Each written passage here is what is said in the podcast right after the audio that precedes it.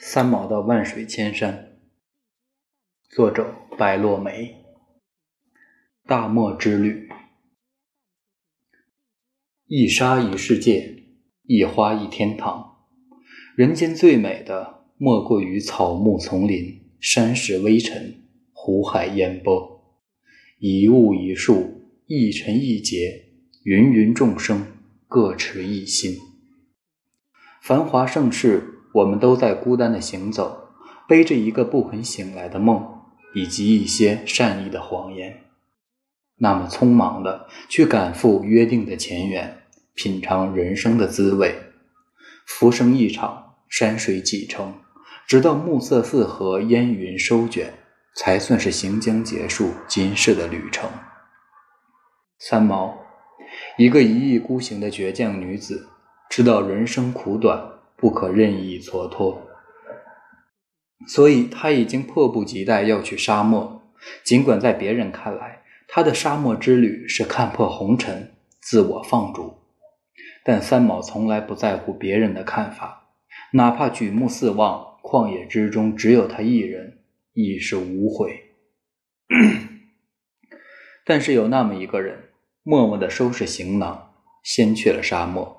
并且在一家磷矿公司找好了工作，他急于安定，只为了等三毛到来，可以好好的照顾他。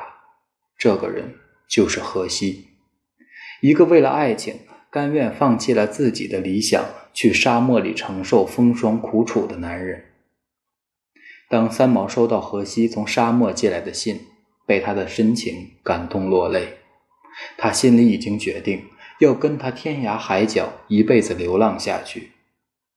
但三毛还是回信说：“你实在不必为了我去沙漠里受苦。况且我就是去了，大半时间也会在各处旅行，无法常常见到你。我想得很清楚，要留住你在我身边，只有跟你结婚，要不然我的心永远不能减去这份痛楚的感觉。”我们夏天在沙漠结婚好吗？我在沙漠等着你。荷西的回信让三毛再也没有任何顾虑，他结束了在马德里的一切琐事，没有和谁告别。临走时，给同租房子的三个西班牙女友留下了信和房租，就那样向未知又令他充满渴望的沙漠奔去。三毛当初去沙漠，为的只是自己。后来时间久了，又是为荷西。他这半世漂流过许多国家，看过太多的风土人情，有感动，已深受其影响。但他始终不能在一个固定的地方将心彻底留下来。她就是这样的一个女子，仿佛总是脱离众生，做出许多自己都无法用言语解释的事情。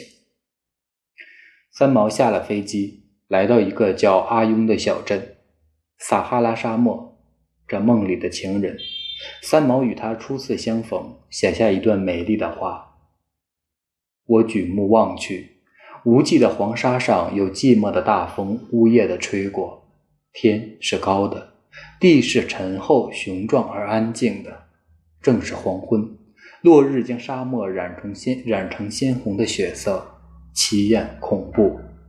近乎初冬的气候，在原本期待着炎热烈日的心情下，大地化转为一片诗意的苍凉。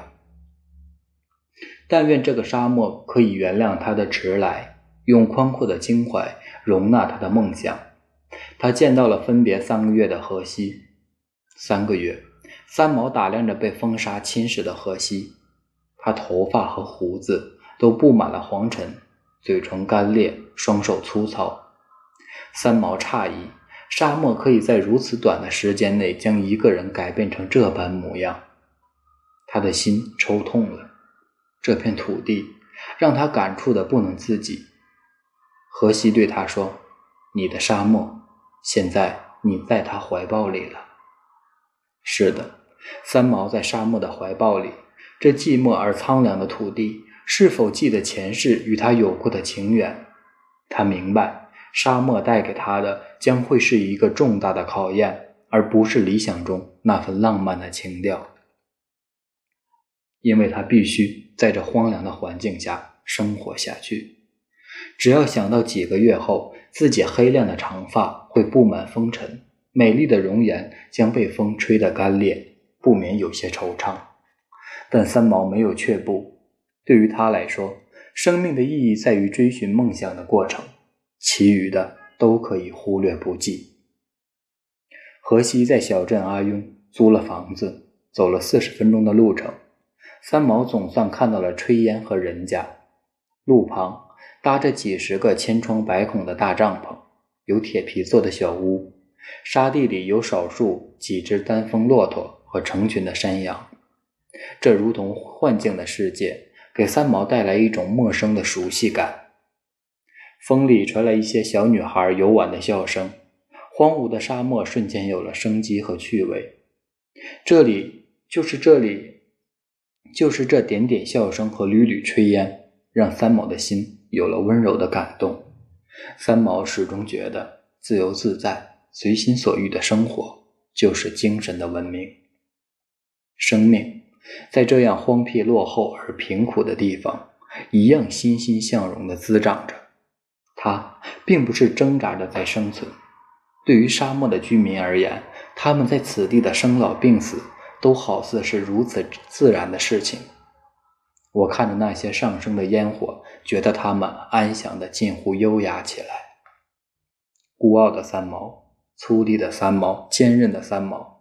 在他内心深处，永远有一片潮湿而温柔的土壤，经年种植着生生不息的草木，而它就像沙漠中那株最有生命力的草，用它的热烈、它的优雅感染着众生，将我们的灵魂带至沙漠，让心投注在荒寒的驿站，不问有一天是否还能安然无恙地走出来。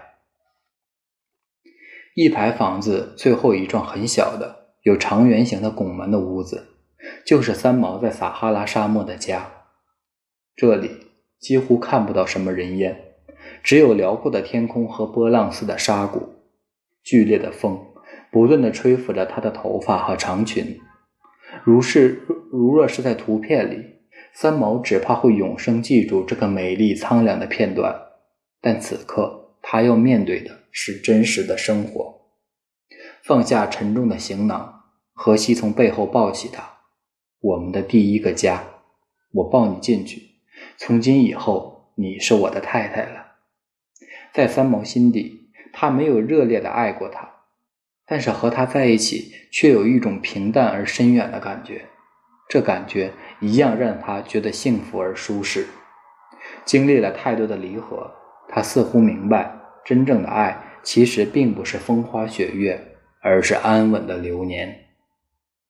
这是一处简陋的居所，有一大一小的房间，几步便可走完的走廊，四张报报纸平铺大小的厨房和狭小的浴室，水泥地糊得高低不平，深灰色的空心砖墙，上面吊着一个光秃秃的小灯泡，电线上停满了密密麻麻的苍蝇。墙角处还有个缺口，风不断的往里边灌。拧开水龙头，流出来几滴浓浊的绿色液体，没有一滴水。唯一欣慰的是，荷西买了一只母羊，跟房东的混在一起养，以后有鲜奶可以喝。望着那好似要垮下来的屋顶，三毛询问了房租，一万，约七千台币，水电不在内。荷西几乎不敢问三毛对这里的第一印象，但三毛觉得有一个安身的居所已是不错。这寒碜的屋子等待他们精心布置。他们需要到镇上去买一些日用品，简单的安顿下来。从家里出发到镇上，一路上有沙地、坟场、汽油站。三毛所住的这一带叫做坟场区。天暗下来，才看到镇上的灯光。这个荒野小镇，两三条街就涵盖了一切：银行、市政府、法院、邮局，还有酒店和电影院。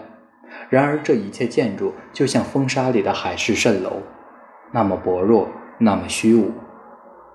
他们走进一家杂货店，买了一台极小的冰箱、一只冷冻机、一个煤气炉、一条毯子。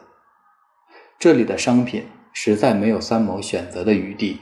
再想起简陋灰暗的家，三毛一无多少装扮的心情。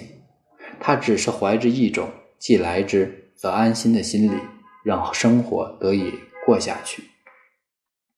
三毛与荷西以前做朋友的时候是搭伙用钱，现在他们还没有结婚，经济上他也应该承担一些，所以付钱的时候，三毛打开那个随身携带的枕头套，里面竟是一大叠的钱。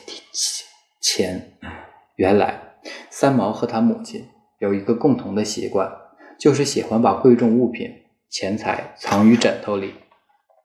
付完钱，走出商店，荷西便问起三毛如何有着许多的钱。其实这钱是三毛父亲在他来沙漠之前给的。父亲知道他倔强的女儿要独自走一趟沙漠之旅，必定会遭遇许多的困难。他不仅给三毛精神上的支持。还给了他经济的支持。如果说这世上有一种爱是最无私也最真心的，那就是父母的爱。荷西看着那些钱，心生不悦。你来撒哈拉只是一件表面倔强、内心浪漫的事件，你很快就会厌它。你有那么多钱，你的日子不会肯跟别人一样过。这是荷西对三毛下的定论。他认为三毛来到撒哈拉只是一场短暂的旅行，等旅行结束，他就辞工和他离开这里。为荷西的这句话，三毛觉得心凉。这么多年的相识，这么多年的孤身流浪，荷西竟会因为这一点钱，把她看作是一个没有分量的虚荣女子。但三毛没有说话，他不想在荷西为他做出许多牺牲的时候，再跟他争执什么。计较什么？他觉得将来的生活会为他证明他对撒哈拉的情感，他内心的坚韧和做人的原则。或许那不是荷西的本意，他只是认为作为一个男人，他应该承担一切。他告诉三毛，那些钱应该存进银行，今后他们所有的开销都用他挣的薪水。日子也许清苦。但好歹都可以过下去。三毛能为荷西做的不多，他愿意，也必须维护他的骄傲。沙漠的第一夜，三毛蜷缩在睡袋里，荷西包着薄薄的毯子，那近乎零度的气温，这对患难情侣在水泥地上铺了帐篷的一块帆布，冻到天亮。那个夜晚。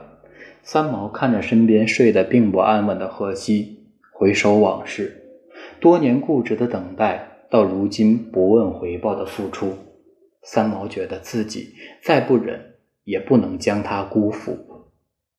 也许他应该满足，有疼爱自己的双亲，有一个甘愿为自己赴死的男子，并且来到他梦里的撒哈拉，这一生真的没有白活。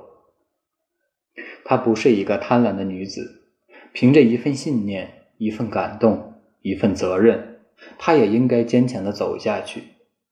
明天，明天她就要和这个男子去阿勇小镇的法院申请结婚的事。从此，她就是他的新娘，美丽而幸福的新娘。